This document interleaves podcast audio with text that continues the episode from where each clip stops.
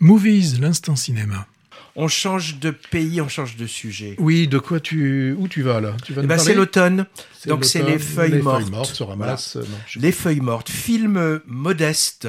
Euh, humble et qui s'affiche d'ailleurs ostensiblement comme tel, avec un refus assumé de, du modernisme, du clinquant, de l'explicatif et, du psychologisme aussi. Alors pour moi, c'est vraiment une découverte, hein, la découverte de l'univers cinématographique du finlandais Aki Korismaki, dont j'avais entendu parler en bien, mais, que je ne connaissais pas vraiment.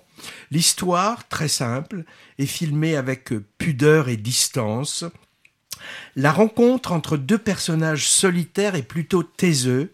On a Ansa, la femme, et Holappa, le monsieur, par hasard, dans un karaoké d'Helsinki, va être le point de départ d'une quête amoureuse entravée par plusieurs obstacles.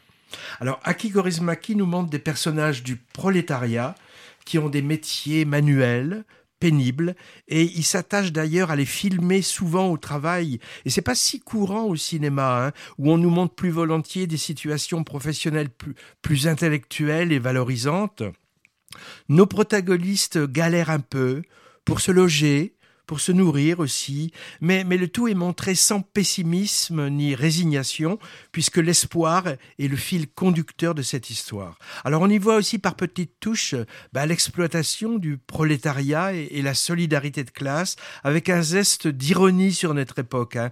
Il y a un côté, j'ai pensé, il y a un côté Jacques Tati, matinée un peu de Ken Loach ou des frères Dardenne, mais sans effet appuyé, au contraire, tout en simplicité et émotion retenue. Alors, une des rares choses qui donne un aspect contemporain à l'histoire, qu'on aurait autrement du mal à situer temporellement, ce sont les nouvelles du monde qui arrivent par euh, une vieille radio et qui évoquent le conflit ukrainien à plusieurs reprises.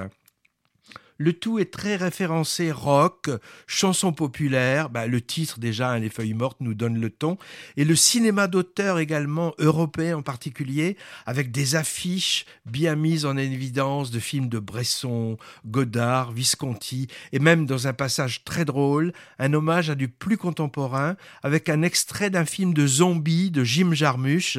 Alors ça, c'est un moment tout à fait décalé. D'ailleurs, tout est décalé dans Les Feuilles Mortes. Hein. Les personnages, la bande son, la sobriété des décors, les dialogues un peu incongrus. Il y a un côté très simple, mais on voit très bien que c'est une sobriété très travaillée avec un grand soin apporté aux habits, aux décors, aux accessoires, au cadrage aussi, et au jeu d'acteurs également volontiers euh, minimaliste. C'est le premier film que je vois de ce cinéaste finlandais très reconnu. Aki Kaurismäki, donc euh, je, le découvre. Hein. J'avoue là un trou dans ma cinéphilie, Patrick. Son travail est souvent auréolé de succès critiques hein, et bardé de récompenses dans le festival, et ce dernier opus ne fait pas exception. Il a récolté le prix du jury à Cannes cette année. Du coup, moi j'irai voir de plus près les autres longs métrages pour combler le trou. Là, c'est son 20e, donc il y a de quoi faire. Tu connaissais, hein, Patrick, l'univers de Coris Maki?